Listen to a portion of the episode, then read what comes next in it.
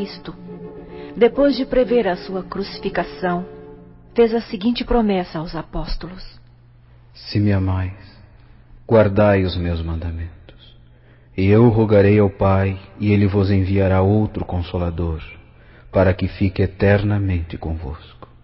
O Espírito de verdade, a quem o mundo não pode receber, porque não o vê nem o conhece. Mas vós o conhecereis, porque ficará convosco e estará em vós. E o Consolador, que o Pai enviará em meu nome, vos ensinará todas as coisas e vos fará lembrar de tudo o que vos tenho dito. Essa promessa do Mestre iria agora ser cumprida. Na camada mais elevada da espiritualidade, já uma gloriosa falange de espíritos estava reunida dela fazendo parte. Joana d'Arc. Sócrates. Platão. João, o evangelista. Paulo de Tarso. Cáritas. E Vicente de Paulo. E o Espírito de Verdade que iria presidir a reunião, ao adentrar no ambiente, resplandecia como um sol. É o Espírito de Verdade. Ouçamos sua mensagem. Meus irmãos, aproxima-se o momento sublime de ser levado à terra o Consolador prometido por Cristo. O Consolador, deveis sabê-lo, é a doutrina de Jesus. Só ela, espalhada pela terra, poderá consolar a humanidade e dirigida até Deus. A minha missão, com a colaboração de todos vós, será de restabelecer as verdades do cristianismo, deturpadas pelos homens e acrescentar tudo aquilo que Jesus não pôde dizer devido ao atraso intelectual da humanidade. Para abrir o caminho e facilitar nossa missão, espíritos com alto nível evolutivo já reencarnaram ou estão reencarnando. Pestalozzi, Thomas Edison, Darwin, Pasteur, Renan, Comte, Spencer, Todas as áreas do conhecimento receberão um novo impulso no século XIX, inclusive a música, com Wagner, Verdi, Gounod, Rossini e Berlioz. Haverá na Terra uma revolução de ideias novas. Então desceremos para implantar a doutrina completa de Jesus. No entanto, meus irmãos, para atingirmos o objetivo. Que é preciso, Senhor? Que um de vós reencarne. Com qual missão? A de receber a doutrina que transmitiremos através de sensitivos escolhidos. E mais, divulgá-la em livros que hão de espalhar-se como sementes por todo o globo terrestre. Mas eu vos aviso essa missão será muitas vezes coroada de espinhos. Permiti, Senhor, que eu faça o sacrifício. Pois tendes o meu assentimento. Já fostes um apóstolo, e sereis agora o meu na terra. Reencarnareis, e mais tarde, quando soar a hora, havemos de nos reencontrar. Vinde comigo. Jesus nos aguarda. E na França, na cidade de Lyon, no dia 3 de outubro de 1804, nasce o menino Denisar, que mais tarde se tornaria conhecido com o pseudônimo de Allan Kardec. A certidão de nascimento, assinada por duas testemunhas e pelo presidente do tribunal, esclarece que o parto foi realizado pelo médico Pierre Radamel e que o menino nascera às sete horas da noite, na rua Salá, 76, residência dos pais. Esclarece ainda o mesmo documento oficial que o nome correto do recém-nascido era Denisar Hippolyte Leon Rivaio.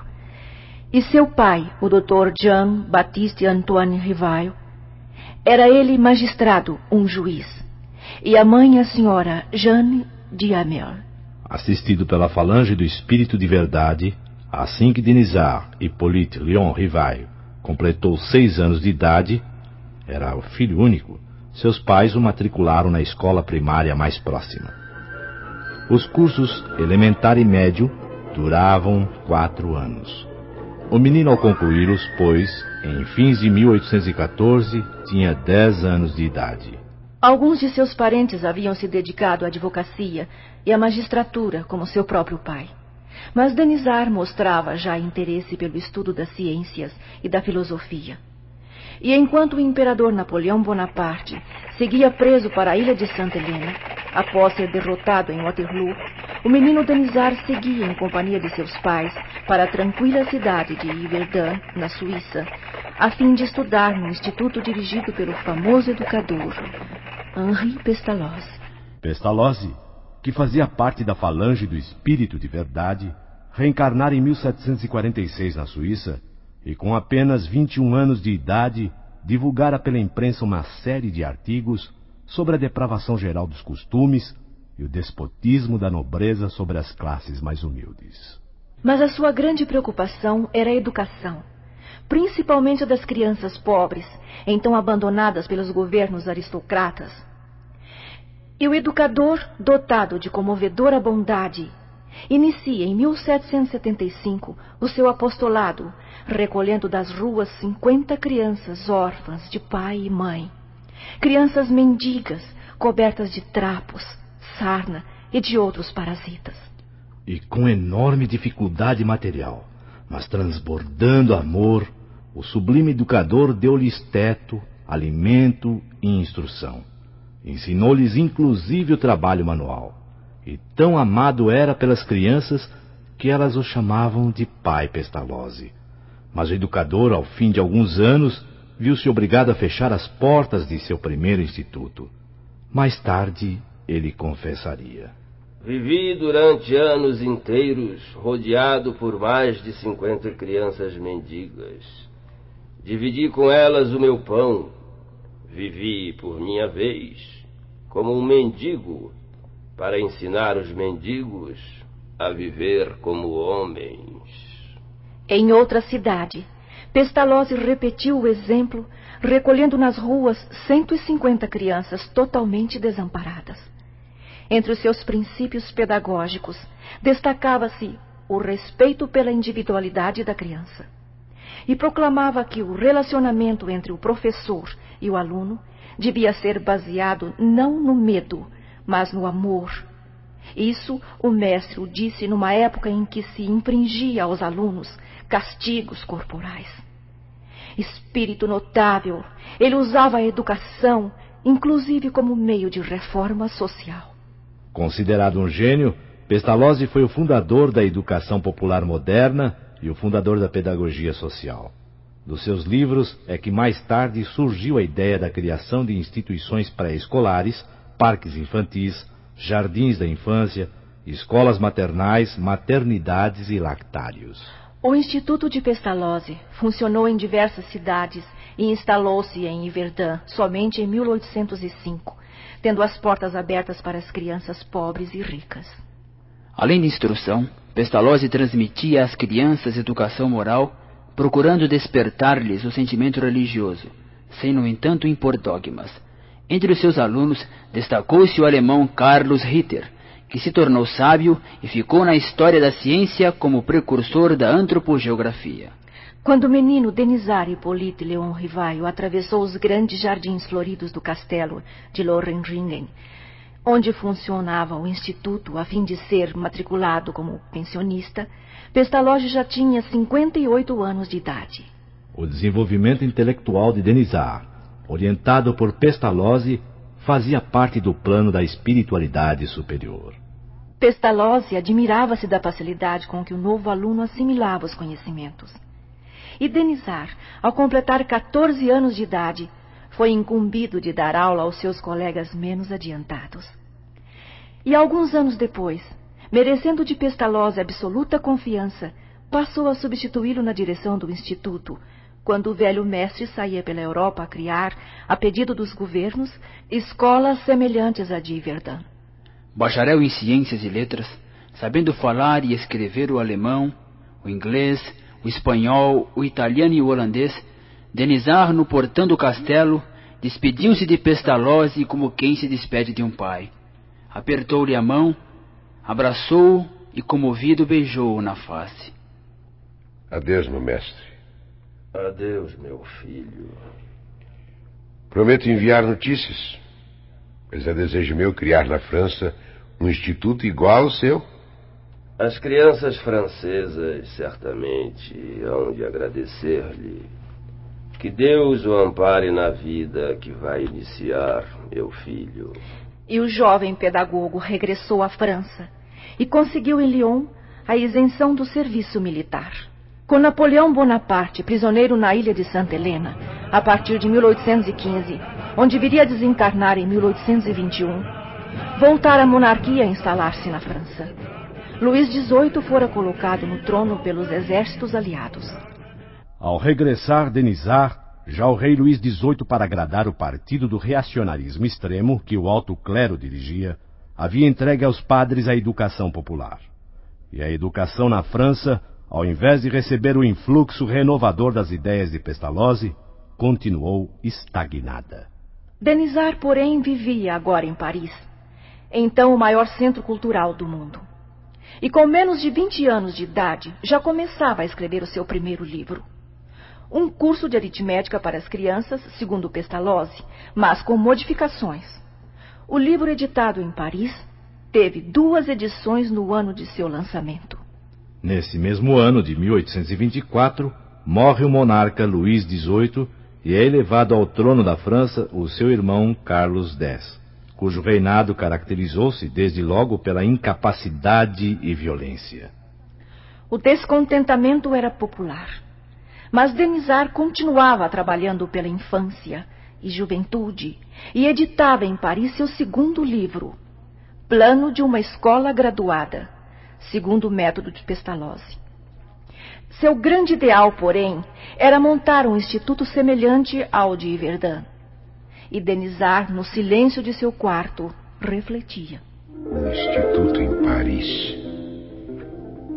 Eis o que é necessário. Os educadores, visitando-o, criariam outros iguais. E assim as ideias de Pestalozzi se imporiam mais rapidamente na França. Mas Denizar não tinha capital. Fazia-se necessário um sócio capitalista. E recordou-se de um tio, irmão de sua mãe, o qual concordou com a ideia. E Denizar instalou o Instituto Técnico Rival na Rua Sèvres 35, no elegante distrito de Luxemburgo. No ano seguinte, em 1827, Pestalozzi desencarnaria. Denizar tinha agora três ocupações. Lecionava, dirigia o instituto e escrevia livros. Em 1828, não tendo ainda 25 anos completos, publicou um Plano para a Melhoria da Educação Pública, no qual propôs a criação de uma escola teórica e prática de pedagogia inexistente em França. Enviou o plano aos membros do parlamento. Denizar, então, já era diretor de instituto da Academia de Paris. A situação política, no entanto, agravara-se. O rei Carlos X, obcecado pelo absolutismo real, amordaçou a imprensa, investiu contra o alistamento eleitoral e dissolveu as câmaras, impedindo que 270 deputados da oposição tomassem posse. A insurreição de Paris era iminente. Em julho de 1830, instala a Segunda Revolução Francesa, tramada nas sociedades secretas do país. Barricadas foram erguidas nas ruas e praças de Paris. Foram três dias de pavor com a artilharia e a fuzilaria. E Carlos X foge para a Inglaterra, antes mesmo das tropas reais serem vencidas. E a coroa da França é colocada na cabeça de Luís Felipe, que a manteve durante 18 anos. É absolutamente certo que Denizar, ao contrário da juventude francesa, não participou da Revolução. Sua formação baseava-se no amor universal. A fraternidade para o jovem educador não era apenas uma palavra, era uma filosofia de vida. E com a instalação da monarquia liberal, que deu tranquilidade à França, voltou Denizar a abrir a porta de seu instituto. Corria o ano de 1831 e Denizar deu à publicidade quase que simultaneamente três novos trabalhos, que firmaram seu nome na área da pedagogia. O primeiro, Memória sobre a Instrução Pública, ele enviou à comissão encarregada pelo governo de preparar um projeto de lei sobre o ensino. O segundo, uma gramática francesa clássica, de acordo com um plano novo, em cujas páginas revelava o profundo conhecimento linguístico. E o terceiro, qual o sistema de estudos, mais em harmonia com as necessidades, enviado à Real Academia de Ciências de Arras, foi premiado. Foi nesse ano de 1831 que Denizar conheceu aquela que seria sua companheira.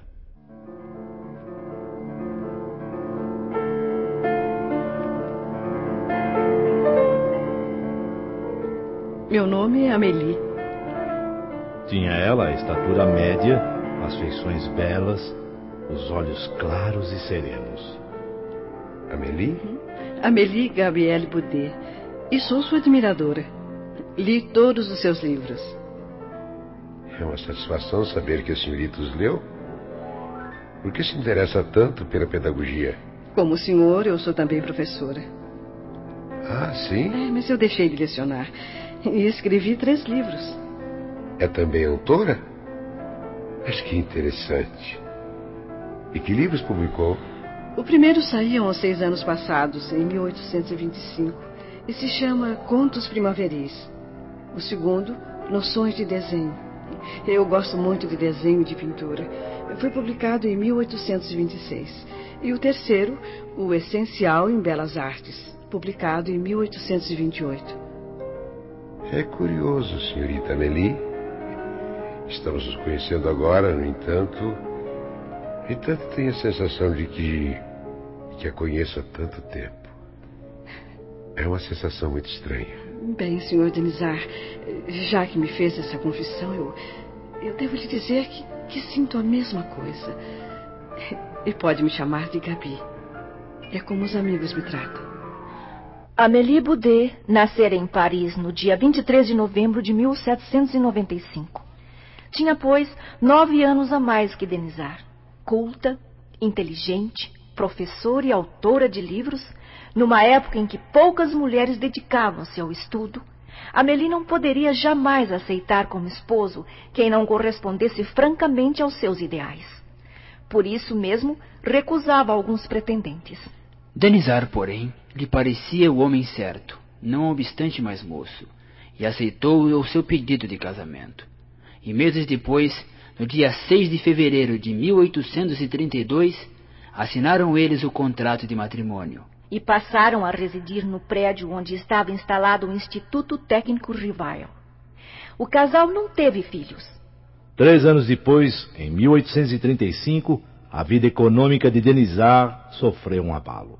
Seu tio tornara-se um jogador inveterado. O instituto, à beira da falência, entrou em liquidação, cabendo a cada sócio 45 mil francos. Essa quantia, Denizar e Amélie confiaram a um amigo, um negociante. E um segundo abalo não se fez tardar. O amigo, realizando maus negócios, deixou o casal sem um centavo. Dois abalos em seguida. Dir-se-ia que a espiritualidade experimentava a fibra de ambos. Mas Denizar, amparado pela esposa, entregou-se tenazmente ao trabalho. Passou de dia a cuidar da contabilidade de três firmas e à noite a escrever livros pedagógicos. Fez também traduções de obras clássicas, alemãs e inglesas. Sua vida profissional foi equilibrando-se, sempre amparado pela valorosa Amélie Boudet, que se tornou, por assim dizer, sua secretária. Mais tarde, Denizar deixou as três firmas e passou a organizar os cursos que o professor Levi Alvarez, seu grande amigo, dava no bairro de Saint-Germain. Em parceria com ele, escreveu duas obras. Logo depois, começava a lecionar no Liceu Polimático. E em seguida, sua carreira pedagógica foi coroada. A Universidade de França adotara os seus livros.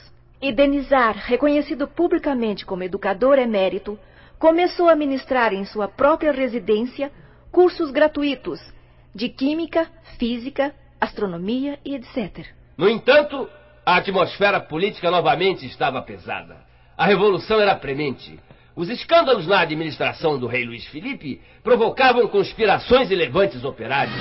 E em fevereiro de 1848, instigado pelos socialistas e republicanos, o povo colocou mais uma vez barricadas nas ruas de Paris. Foram momentos de terror. Luiz Felipe, vendo que até a Guarda Nacional, que devia protegê-lo, também aderiu à revolta, renunciou em favor de seu neto, mas o povo invadiu inclusive a Câmara dos Deputados e a família do rei fugiu para a costa da Normândia. Em março de 1848, foi proclamada a Segunda República Francesa. Mas o país não ficou em paz. Os revolucionários socialistas, querendo as rédeas do governo, incitaram o povo. 50 mil operários saíram armados às ruas de Paris e foram esmagados pelas tropas legais. E em dezembro, o povo elegeu o presidente da França, Luiz Napoleão, sobrinho de Napoleão Bonaparte. Três anos depois, o novo presidente deu um golpe de Estado e dissolveu a Assembleia. E no ano seguinte, proclamou-se imperador com o nome de Napoleão III.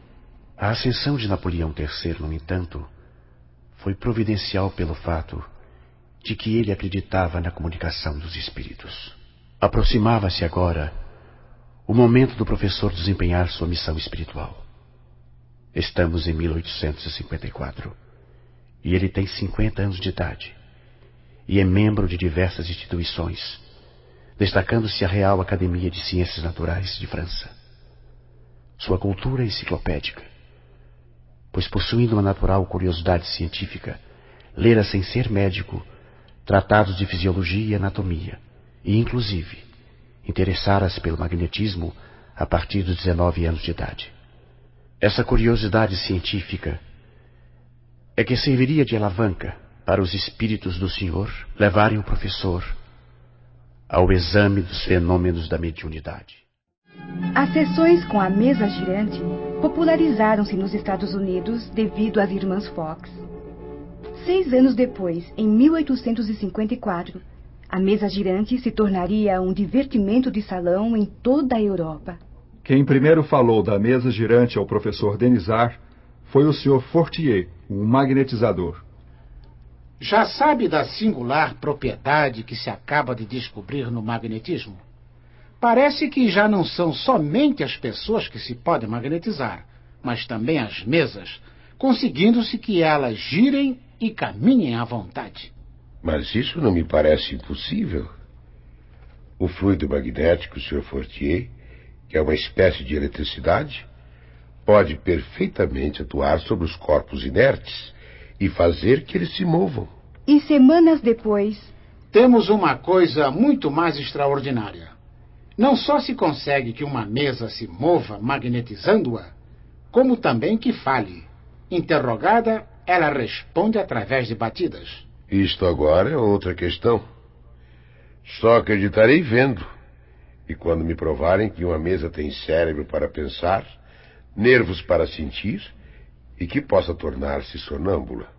Até lá, permita que eu não veja no caso mais do que um conto para fazer-nos dormir em pé. Em janeiro de 1855, o professor encontrou-se com um velho conhecido chamado Carlotte. E pela primeira vez ouviu dizer que a mesa era movida pelos espíritos. Mas o Sr. Carlotte falara com muito entusiasmo e o professor acautelou-se. Em maio deste mesmo ano, porém, eis que a falange do espírito de verdade apertou o cerco. O professor Denisard fora levado por Fortier à casa da sonâmbula senhora Roger. E lá encontraram o Sr. Patier e a senhora Maison, que também lhe disseram que os fenômenos com a mesa eram produzidos pelos espíritos. O professor sabia que o Sr. Patier era possuidor de muita cultura e aceitou o convite para participar das experiências que se faziam na residência da senhora Plena Maison, a rua Grange Batelier, número 18. Denisard foi na terça-feira seguinte em companhia de Amélie Goudet. Prédio este. Muito elegante. Vejamos o que vai acontecer. Estou emocionada. A emoção, Amélie, dificulta a análise dos fatos. Fique tranquila. Subamos a escada. Ao regressar à sua casa, o professor já não duvidava do fenômeno, mas não admitia ainda fosse produzido pelos espíritos. De qualquer forma, pressentiu no passatempo que faziam daquelas sessões como que a revelação de uma nova lei, que resolveu estudar a fundo. O cerco da espiritualidade superior fechava-se cada vez mais, e Denisard Hippolyte Léon Rivail já não podia deixar suas pesquisas. Voltou inúmeras vezes à casa da senhora Pleine Maison e ficou conhecendo o senhor Baudin, que o convidou a assistir às sessões semanais efetuadas em sua casa. Nós moramos na rua Rochechua. É perto daqui, professor. A rua Rochechua é continuação da rua Cadet. Uns 15 minutos a pé, professor. Como é seu nome? Caroline Boudin. Tenho 16 anos, professor. E a senhorinha? Julie, somos irmãs. Eu tenho 14 anos, professor. Os espíritos escrevem numa lousa quando eu e Caroline pomos os dedos na borda de uma cesta bem pequenina com um lápis preso em um dos cantos. O professor começou a frequentar as reuniões da família Boudin em agosto de 1855. A escrita com a cesta era feita com a participação das duas meninas a um só tempo, e as respostas, com muita rapidez, eram redigidas no idioma em que a pergunta havia sido formulada. E mais, os espíritos respondiam, inclusive, às perguntas mentais, e cada um deles apresentava uma caligrafia. O professor já não tinha dúvidas. Era uma inteligência estranha quem produzia aqueles fenômenos. Com o método científico empregado pelo professor Denizar, as sessões tomaram um novo rumo. Não mais se faziam perguntas fúteis aos espíritos. O professor levava para cada sessão uma série de perguntas relacionadas à filosofia, à psicologia e à natureza do mundo espiritual, e obtinha sempre respostas com precisão, profundeza e lógica, surpreendendo os assistentes. Mais tarde, ele receberia de milhares de médiums espalhados por quase todo o globo mensagens com igual teor, provando assim os espíritos a autenticidade de seus ensinos. O espírito de verdade, no entanto, não havia ainda se revelado. No ano seguinte, porém, às nove horas da noite de 24 de março de 1856, Estando o professor a escrever sobre os espíritos e suas manifestações, ouviu, de súbito, pancadas estranhas. O professor morava então na Rua dos Mártires, número 8, segundo andar, um pequeno prédio erguido no fundo de um pátio. O professor levantou-se e examinou ambos os lados da parede, e nada descobriu. Mas toda vez em que tornava a escrever, os ruídos recomeçavam. Às dez horas, Amélie Boudet regressou à casa e, admirada, disse: Que batidas são essas? Não sei. Há uma hora que isto dura. As batidas só pararam quando o professor foi dormir. No dia seguinte, na sessão com as meninas Baudin, perguntou: Meu espírito familiar, quem quer que tu sejas, agradeço por teres vindo visitar-me. Consentirás em dizer-me quem és? Para ti, chamar-me-ei a verdade. E todos os meses aqui, durante um quarto de hora, estarei à tua disposição. Ontem, quando bateste, estando eu a trabalhar, tinhas alguma coisa de particular a dizer-me? O que eu tinha a dizer-te era sobre o trabalho a que te aplicavas. Desagradável-me o que escrevias e quis fazer que o abandonasses. A tua desaprovação era referente ao capítulo que eu escrevia ou ao conjunto do trabalho? Ao capítulo de ontem. Submeto-o ao teu julgamento. Se o releres, reconhecerás tuas faltas e as corrigirás. Eu mesmo não me sentia satisfeito com esse capítulo e o refiz hoje. Está melhor? Está melhor. Mas ainda não satisfaz. Relê da terceira trigésima linha e com um grave erro depararás. Rasguei o que escrevera ontem. Não importa. Isso não impediu que a falta continuasse. Relê e verás. De regresso à casa, o professor examinou o capítulo. Espantou-se de haver cometido na trigésima linha um erro grave. Mas ficou satisfeito. Tinha agora a certeza de que todos os seus escritos eram analisados, frase por frase, pela espiritualidade superior. Por essa época, já ele participava também das sessões com a senhorita Jafé, médium sonâmbula e notável psicógrafa. As comunicações eram transmitidas através da então chamada cesta de bico. Foi numa dessas sessões que, pela primeira vez, ouviu dizer de sua missão, embora de maneira vaga. Deixará de haver religiões, mas uma se fará necessária, verdadeira, grande, bela e digna do Criador. Seus primeiros alicerces já foram colocados. Quanto a ti, Rivaio, a tua missão é aí. E a cesta, agora sem contato, bruscamente voltou-se para o seu lado, como teria feito uma pessoa que o apontasse com o dedo. O que deixou o professor e os assistentes emocionados. Na semana seguinte, em 7 de maio de 1856, a missão foi confirmada pelo espírito Hahnemann. Se observares as tuas aspirações e tendências e o objeto quase constante das tuas meditações, não te surpreenderás com o que te foi dito. Tens de cumprir aquilo com que sonhas desde longo tempo. É preciso que nisso trabalhes ativamente para estares pronto, pois mais próximo do que pensas vem o dia. A confirmação definitiva da missão somente poderia ser dada pelo Espírito de Verdade.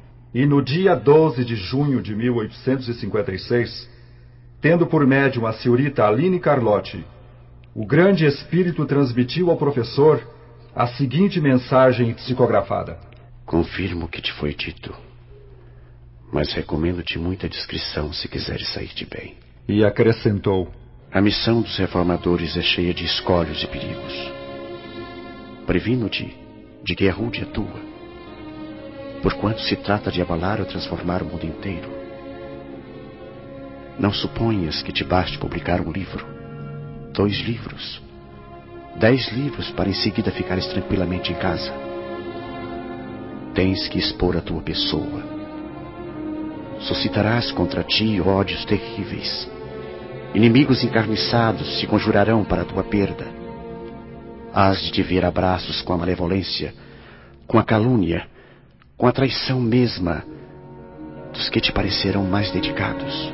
As tuas melhores instruções serão desprezadas e falseadas. Por mais de uma vez sucumbirás sobre o peso da fadiga. Terás de sustentar uma luta quase contínua, com o sacrifício do teu repouso, da tua tranquilidade, da tua saúde e até da tua vida. Pois sem isso, viverias muito mais tempo. Diante do professor, o futuro estava escrito com letras de fogo.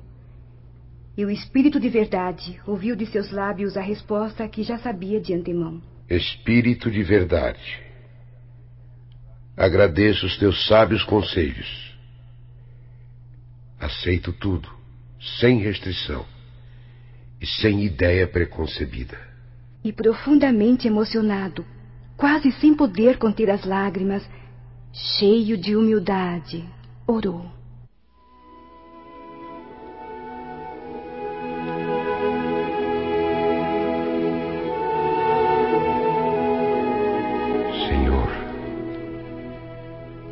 Pois que dignaste lançar os olhos sobre mim, para cumprimento dos teus desígnios,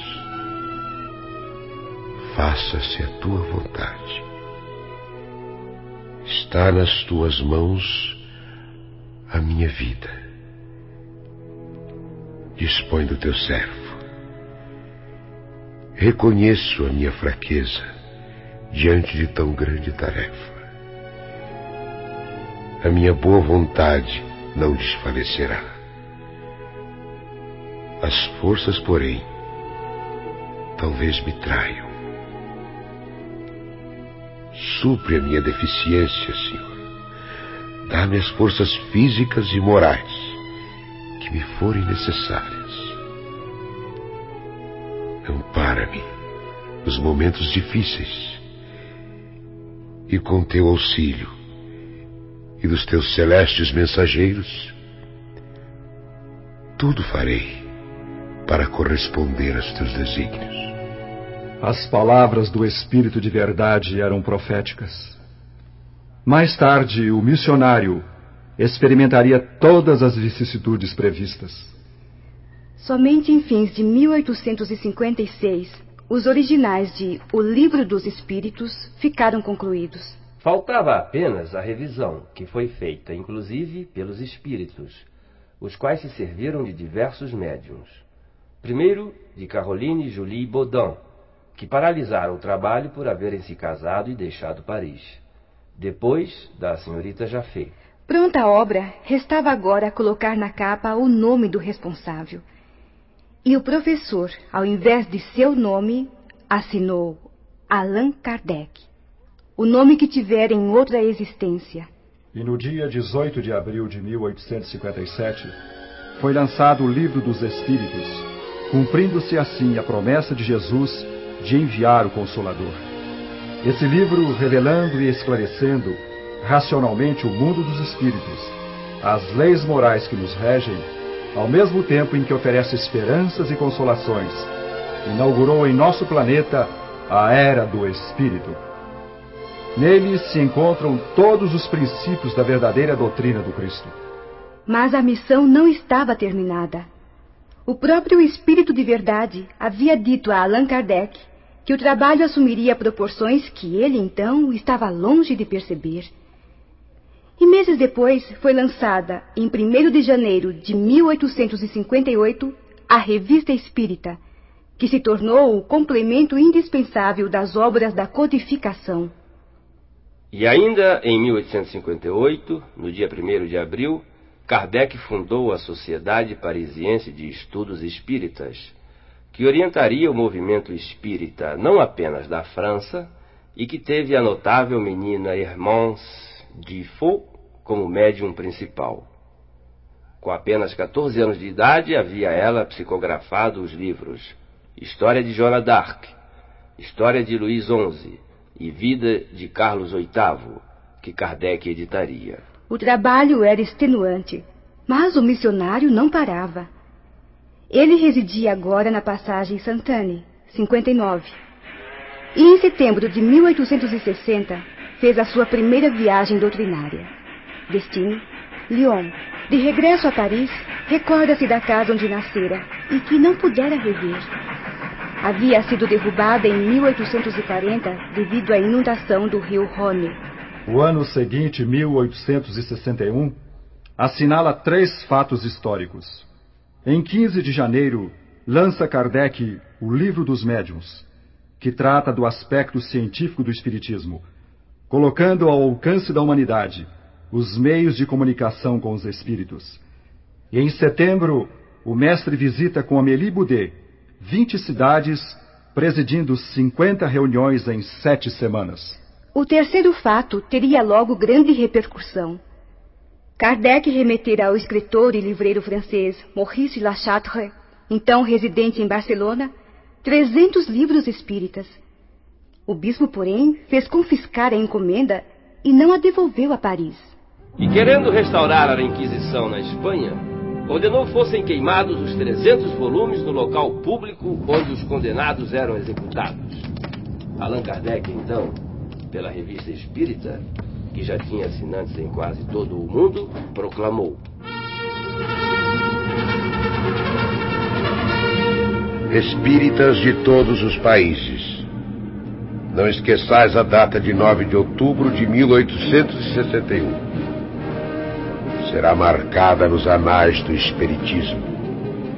Que ela seja para vós um dia de festa, e não de luto, porque é o penhor de vosso próximo triunfo e em abril de 1864 é oferecido à humanidade o Evangelho segundo o Espiritismo, que com seu lema Fora da caridade não há salvação, deixa evidente que a moral pregada pela doutrina espírita é a do Cristo. Nesse livro, Allan Kardec transcreve, no capítulo O Cristo Consolador, uma sublime mensagem trazida pelo Espírito de Verdade e cujo conteúdo é do próprio Cristo. Veio, como outrora entre os filhos desgarrados de Israel, trazer a verdade e dissipar as trevas. Escutai-me. O Espiritismo, como outrora a minha palavra, deve lembrar aos incrédulos que acima deles reina a verdade imutável. O Deus bom, o Deus grande que faz germinar as plantas e que levanta as ondas eu revelei a doutrina divina. E como um ceifador liguei em feixes o bem esparso pela humanidade. E disse: Vinde a mim, todos vós que sofreis. Mas os homens ingratos se desviaram da estrada larga e reta que conduz ao reino de meu Pai, perdendo-se nas ásperas veredas da impiedade. Meu Pai não quer aniquilar a raça humana. Ele quer que, ajudando-vos uns aos outros, mortos e vivos, ou seja, mortos segundo a carne, porque a morte não existe, sejais socorridos. E que não mais a voz dos profetas e dos apóstolos, mas a voz dos que se foram, faça-se ouvir para vos gritar: Crede e orai, porque a morte é a ressurreição, e a vida é a prova escolhida, durante a qual vossas virtudes cultivadas devem crescer e desenvolver-se como o céu. Homens fracos, que vos limitais às trevas de vossa inteligência, não afasteis a tocha que a clemência divina vos coloca nas mãos, para iluminar vossa rota e vos reconduzir, crianças perdidas, ao regaço de meu Pai. Estou demasiadamente tocado de compaixão pelas vossas misérias, por vossa imensa fraqueza, para não estender a mão em socorro aos infelizes extraviados, que vendo o céu caem nos abismos do erro. Crede, amai, meditai sobre todas as coisas que vos são reveladas. Não mistureis o joio ao trigo, as utopias com as verdades. Espíritas, amai-vos, eis o primeiro mandamento. Instruí-vos, eis o segundo. Todas as verdades se encontram no cristianismo. Os erros que nele se enraizaram são de origem humana. E eis que de além-túmulo, que acreditáveis vazio, vozes vos clamam: Irmãos, nada perece. Jesus Cristo é o vencedor do mal. Sede vós os vencedores da impiedade. Um ano depois de lançado o Evangelho, eis que no dia 17 de setembro de 1865 é fundado no Brasil, na cidade de Salvador, o primeiro centro espírita, o Grupo Familiar do Espiritismo. E em 1 de agosto de 1865, Allan Kardec lança o quarto livro da codificação, O Céu e o Inferno, baseado em comunicações mediúnicas recebidas do mundo inteiro e com idêntico teor, e que destroem o dogma das penas eternas. Kardec continua firme em seu trabalho apostolar. Faz viagens doutrinárias, dirige a Sociedade de Estudos Espíritas e a Revista Espírita. Responde centenas de cartas que lhe chegam, inclusive do outro lado do globo. Escreve livros e, com artigos magistrais, refuta os principais opositores da doutrina. Os espíritos recomendam-lhe repouso, mas ele continua a levantar-se às quatro e meia da madrugada, mesmo no inverno, pois já fora avisado que não ficaria na terra por muitos anos mais e em janeiro de 1868 publica o quinto e último livro da codificação, A Gênese, os milagres e as predições segundo o Espiritismo. E sentindo próximo o desenlace, redige um projeto para a constituição do Espiritismo. Estava concluída sua missão, ou seja, restabelecer na terra o cristianismo, em espírito e verdade.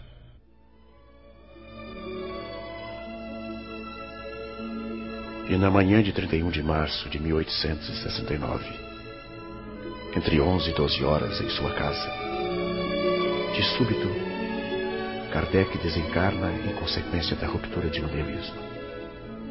Tinha então 65 anos incompletos. O corpo do codificador foi enterrado no cemitério de Montmartre e depois trasladado para o Père Lachaise. Morrera o corpo e seu espírito foi levado pela gloriosa falange do Espírito de Verdade às mais resplendentes regiões para rever Jesus. Mas ficaram suas obras de valor eterno, que constituem o maior patrimônio da humanidade.